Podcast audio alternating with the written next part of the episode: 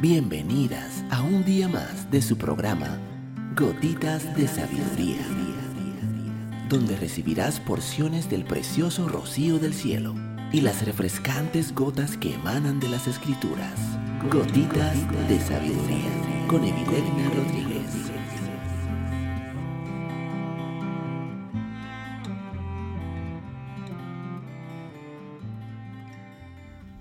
Saludos, mi nombre es Evilegna Rodríguez. Bienvenida un día más a tu programa Gotitas de Sabiduría. El día de hoy estaremos hablando el dolor es temporal, el sufrimiento es opcional. Seamos honestas, tarde o temprano a las personas buenas les pasan cosas malas.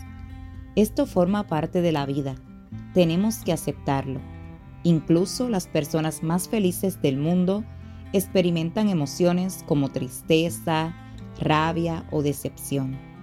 Pero tienes una opción. Puedes ver la mala experiencia simplemente como eso, como algo horrible, una catástrofe y sufrimiento, o puedes buscar la lección que contiene esta dificultad, utilizarla para tu desarrollo personal y aprovecharla al máximo. Puedes usar los momentos tristes de tu vida para aprender a disfrutar más de los momentos felices y estar más agradecida por todo lo que tienes en la vida. Superar las dificultades puede incluso fortalecer tu autoestima y confianza en ti misma. Y la próxima vez que se presente una mala experiencia, ya sabes que puedes recuperarte y volver más fuerte que nunca porque ya lo has hecho antes.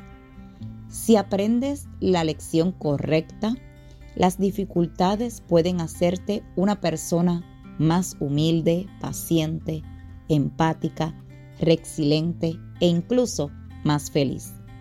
Muchas veces las personas más felices han tenido las historias personales más tristes.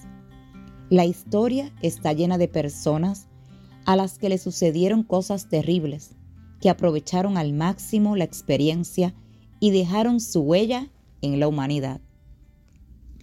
Muchas personas nos enseñan la máxima libertad humana, basada en sus horrendas experiencias y cómo han salido adelante, porque han elegido la actitud de que cualquier cosa no va a afectar su felicidad.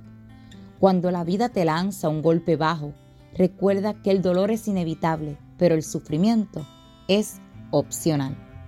Si esta gotita de sabiduría ha bendecido tu vida el día de hoy, te pido que la compartas con otra mujer y te espero el día de mañana en nuestra próxima gotita de sabiduría.